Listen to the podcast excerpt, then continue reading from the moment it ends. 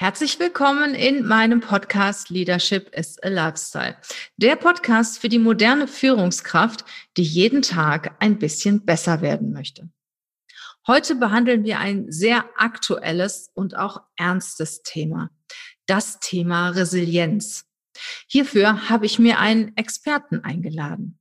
Er ist Unternehmer, Doktor der Biologie mit Spezialisierung auf Genetik und Epigenetik und Schauspieler für Improvisationstheater. Passt natürlich ideal zusammen. In seinem Unternehmen Neuroblitz schlägt er eine Brücke zwischen Analytik und Kreativität und erweckt Veränderungsthemen wie Resilienz, Führung und Kommunikation in innovativen Fortbildungen zum Leben.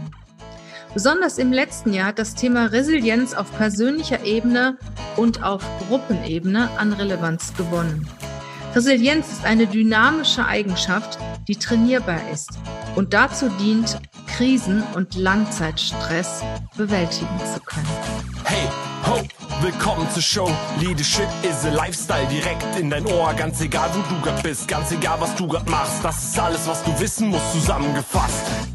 Nach oben oder dass alles so bleibt. Du willst ein bisschen glücklicher oder erfolgreicher sein. Du willst dass du Ziele erreichst, dann nimm dir doch die nächsten Minuten für dich Zeit, denn das ist was Leadership is a Lifestyle heißt.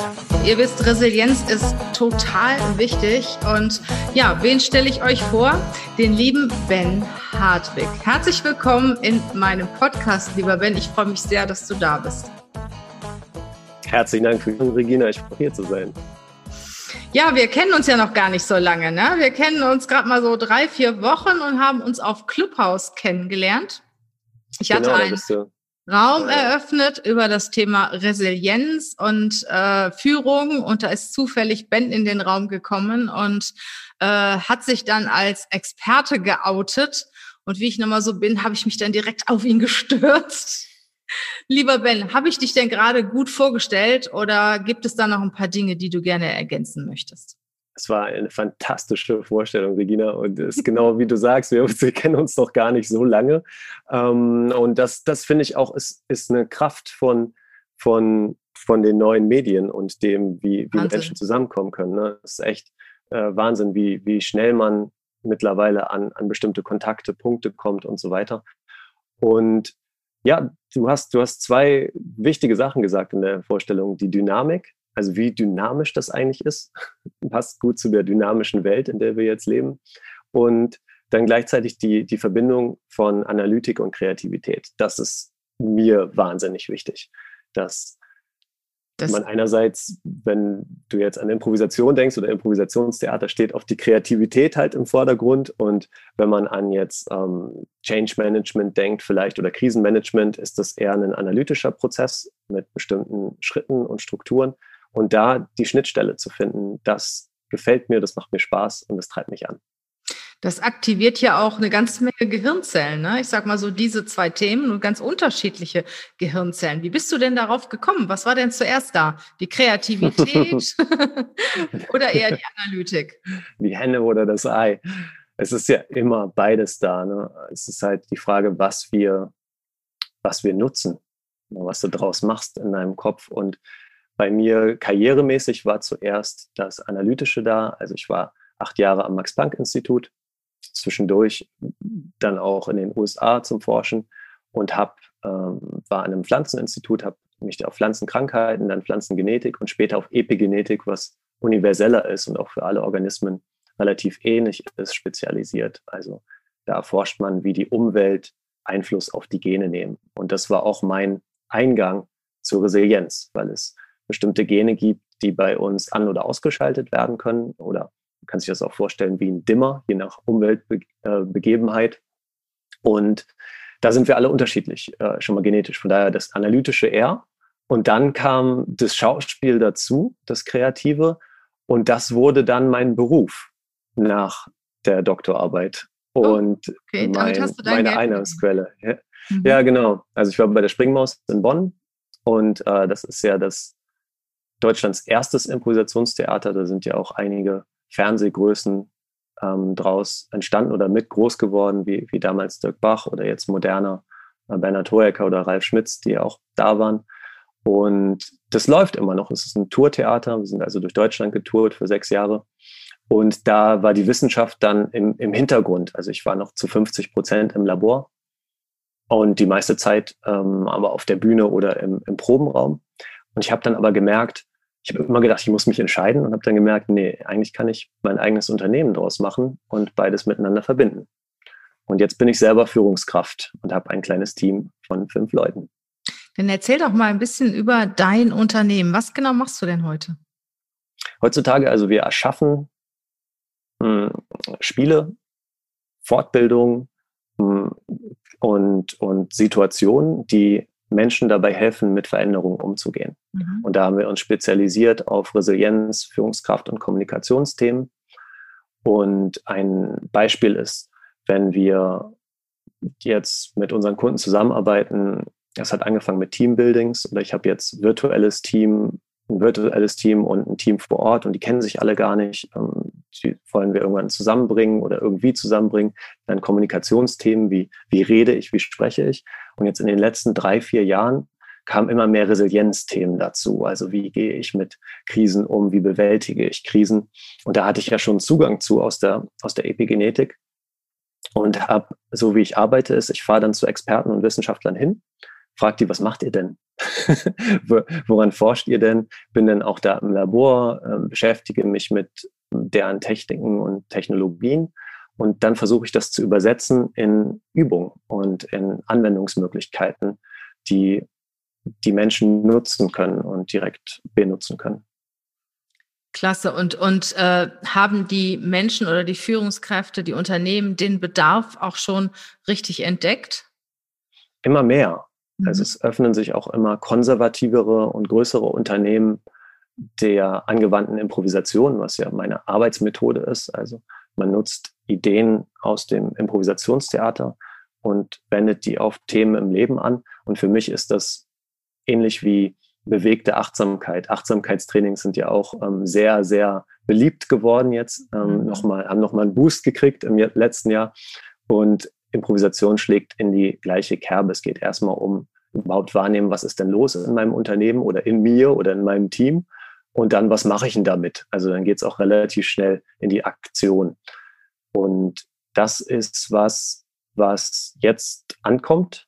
Also einer unserer größten Kunden sind EU-Institutionen und Institute. Da war es auch zuerst das Joint Research Center, also ein Wissenschaftsinstitut und jetzt durch die Bank verschiedene Institute, mit denen wir arbeiten.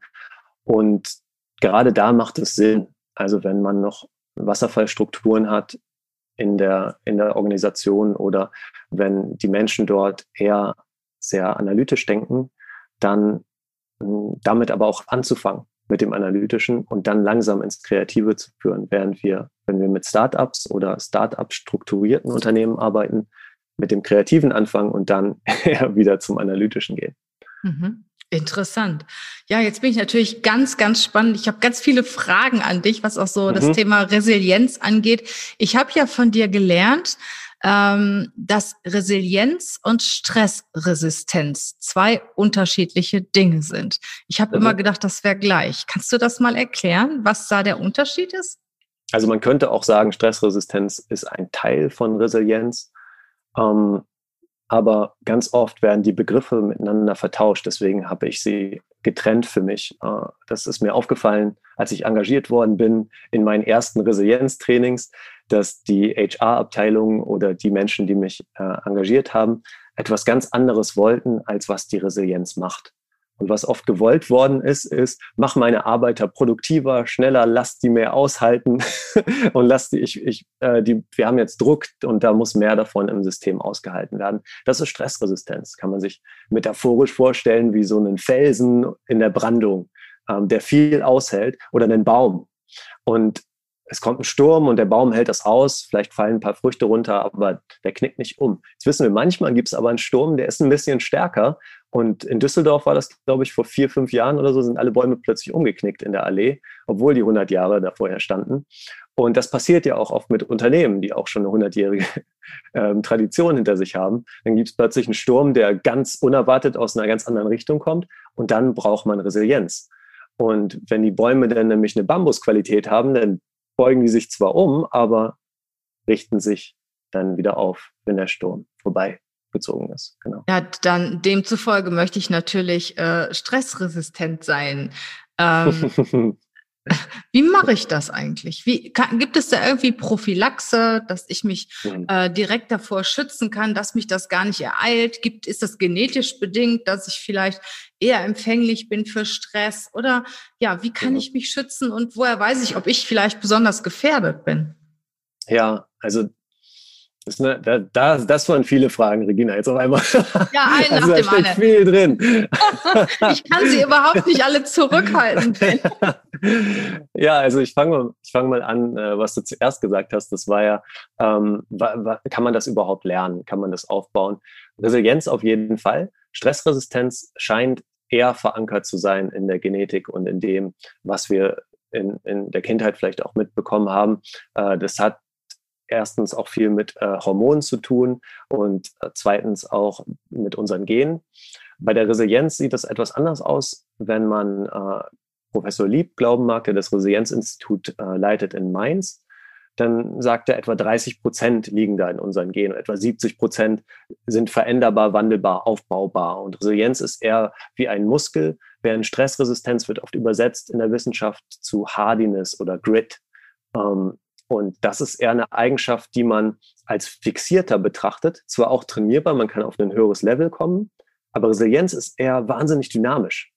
Also mhm. Also je nach Situation, je nach Tag vielleicht auch, ähm, je nach Begegnung, je nach Umfeld, äh, ist es wie so ein Dimmer oder ein Regler, der ständig dynamisch sich dreht und, und fortbewegt. Das heißt, wir können auch weniger Resilienz haben, Resilienz haben von, von einem Monat zum nächsten in unserem Unternehmen zum Beispiel. Interessant. Ja, und ähm, wie, wie schütze ich mich denn davor? Dass ich, das dass ich, sagen wir mal, äh, jetzt, äh, dass meine Resilienz nicht vorhanden ist oder dass ich erst äh, dass ich resilient werde. Wie, wie mache ich mhm. das? Dass ich, äh, weil uns begegnet ja jeden Tag mehr oder weniger an Herausforderungen, mhm. was wir zu bewältigen haben. Wenn du Angestellter bist, ähm, hast du die Aufgaben zu bewältigen, da kommt vielleicht mal was Neues oder du hast ziemlich viel, weißt nicht, wie du das hinkriegst, gerätst in Stress. Ich mhm. glaube, jetzt gerade in der Situation sind auch viele Unternehmer ganz stark ich sag mal, in, im Stress und, und mhm brauchen ihre Resilienz oder Stressresistenz, um halt ja diese, diesen, diese schwere Stürme auch über sich ergehen zu lassen und immer noch stabil zu bleiben, um das alles auszuhalten, hm. was ja jetzt im Moment passiert, ne? Ja. Ja, und ich glaube, aushalten ist auch ein, ein wichtiges Wort. Ne, manchmal versucht man natürlich, das Positive zu erhöhen, das Negative zu verringern, aber manchmal geht das auch nicht mehr. Und dann kann man nur leben lernen mit dem, was ist, das akzeptieren und dann gucken, was habe ich denn jetzt für Ressourcen und wie kann es weitergehen. Und als ich mich mit Forschern aus Bielefeld darüber unterhalten habe, was kann man machen, was ist die Prophylaxe, haben sie auch gesagt, ja, Resilienz ist, kann man sich so vorstellen wie eine Impfung für Langzeitstress. Und dabei ist ganz wichtig zu verstehen, dass Stress erstmal was Gutes ist im System. Das heißt, ähm, es macht uns bereit, ne, auf die Person übersetzt. Wir haben dann Adrenalin im Blut, der Herzschlag erhöht sich, wird, äh, wird schneller, wir, wir schwitzen, wir, wir sind bereit und vorbereitet auf eine schwierige Zeit. Mhm. Wenn diese schwierige Zeit jetzt aber anderthalb bis zwei Wochen anhält und die ganze Zeit da ist oder jetzt wie in der Corona-Zeit noch viel länger, dann steigen andere Hormone in unserem Blut, nämlich zum Beispiel Cortisol. Und wenn die Level einen kritischen Wert erreichen, dann sagen wir, okay, das ist Langzeitstress und dann wird das gesunde System plötzlich ungesund. Und da können wir bei Resilienz schauen, äh, auf der Ebene der Person arbeiten und auf der Ebene der, der Gruppe oder des Unternehmens arbeiten. Und das ist unterschiedlich.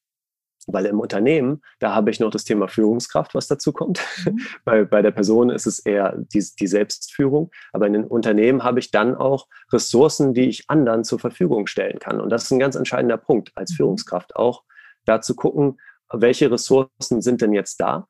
Und ein ein wichtige, eine wichtige Veränderung jetzt im letzten Jahr war, ich glaube, das haben alle Führungskräfte auch gemerkt, ich muss plötzlich besser zuhören und anders zuhören. Es reicht nicht mehr mein One-on-One, mein Eins zu eins Gespräch in den meisten Fällen, weil die Leute sitzen jetzt zu Hause, die sind in einer anderen Umgebung und bis die mal wirklich mitteilen, was eigentlich abgeht, muss ich länger zuhören und, und besser zuhören. Und da haben viele Führungskräfte, mit denen ich gearbeitet, erstmal eine Veränderung gemacht, dass sie ihre 1 zu 1 Gespräche priorisiert haben, also in der Priorität nach oben weitergesetzt haben und länger gemacht haben.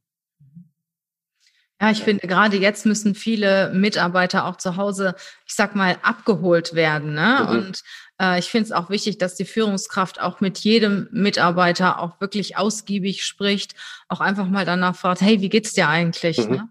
Und auch lobt und Wertschätzung gegenüberbringt. Das macht man ja schon mal schnell, wenn man einem begegnet am Kopierer in der Kaffeeküche genau. oder so. Ähm, aber wenn man einen nicht sieht, dann verrät der, gerät der Mitarbeiter auch schnell in Vergessenheit. Und ich habe mit Leuten gesprochen, die waren ein Dreivierteljahr nicht mehr in ihrer Firma. Ja. Und das macht ja auch etwas mit einem, oder? Ja. Dieser, dieser, diese soziale, äh, ich sag mal, Umgebung, die fehlt ja, ne? Oder? Ja. Welche, welche Erfahrung hast du gemacht? Total. Und da sind wir auch schon beim, beim Thema Resilienz nämlich ganz weit im Gespräch, Regina. Ähm, das ist nämlich so, dass wenn was eine, eine Gruppe Resilienz macht, was eine Gruppe resilient macht oder Resilienz aufbaut, sind ganz stark die Rituale, die eine Gruppe hat, die mhm. eine Firma hat. Das hat zu tun mit Werten. Ähm, und da meine ich nicht, was dann manchmal auf ein Segelboot geschrieben wird in in einem Kickoff-Meeting jedes Jahr, sondern das, was die, die Leute wirklich beschäftigt in einem Unternehmen und wie gut das überlagert ist mit dem, was das Unternehmen auch vorlebt oder die Führungskraft. Und es hat ganz stark zu tun mit Ritualen. Mhm. Ähm, die, die Gruppen, die Teams performen besser, die sich mehr loben, die sich auch mehr sozial streicheln und besonders dann, wenn es nicht gut läuft. Und wenn wir das als Ritual verankern können in unserem Team, dass wir, äh, dass wir schaffen, das Positive zu sehen aus den Fehlern, die wir vielleicht auch machen, dass wir ähm, da eine, eine Fehlerkultur, das machen ja viele Unternehmen mittlerweile, Fuck-Up-Nights oder so oder Failure Friday oder so, dass dann geteilt wird, was habe ich gelernt aus dem, was ich falsch gemacht habe. Mhm. Ähm, dass, wenn solche Rituale etabliert werden, das Unternehmen viel, viel resilienter wird, weil es hat viel damit zu tun, wie sind die, wie nehme ich die Emotionen wahr in meinem Team, also mit Emotionsregulation oder Cognitive Reappraisal und, und wie kann ich äh, reflektierter reagieren.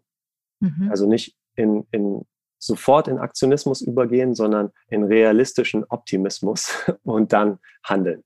Ja. Das heißt also, wenn ich als Führungskraft darauf achte, dass mein Team regelmäßig reflektiert, ich lobe, mhm. ich kümmere mich um meine Mitarbeiter, ist die Gefahr geringer, äh, dass einer meiner Teammitglieder, äh, ich sag mal, einen Burnout bekommt, als wenn ich mich gar nicht drum kümmere. Ja, oder schlimmer, da habe ich mit vielen Leuten drüber gesprochen. Das ist immer sehr interessant für mich. Ich mache einen Resilienz-Workshop und dann biete ich eins zu eins Coaching-Sessions an. Und da öffnen sich dann oft die Leute. Und das, was oft passiert, was zuerst wegfällt, ist psychologische Sicherheit. Ich sage nichts mehr mhm. ähm, meiner Führungskraft gegenüber, weil äh, ich mich nicht wohlfühle, wir sind alle in unterschiedlichen Räumen, weil nicht genug Zeit aufgewendet worden ist oder weil passiert ist, was du gesagt hast, die Leute gehen gar nicht mehr ins Büro und werden ein bisschen vergessen. Mhm. Äh, hatte ich gerade wieder jetzt heute Morgen, ähm, wo, wo eine Dame gesagt hat, ich, dann bin ich krank geworden und ich kam zurück und die Hälfte meines Teams war in einer anderen Abteilung und mir wurde gar nicht Bescheid gesagt. Und äh, das, das passiert dann schnell mal, wenn alle plötzlich mehr zu tun haben. Und ich glaube, dass wir da als Führungskraft genau dafür sorgen können, solche Rituale zu etablieren und vor allem horizontale Kommunikation zu fördern, dass die Mitarbeiter auch wieder weiter miteinander sich austauschen. Da haben einige Führungskräfte dann Pub-Quizzes organisiert, Musiker eingeladen, ähm, einmal die Woche eine Stunde gesagt, Private Chat oder sowas oder Talk oder Cocktails zusammengemischt. Und das wird oft unterschätzt noch in Unternehmen.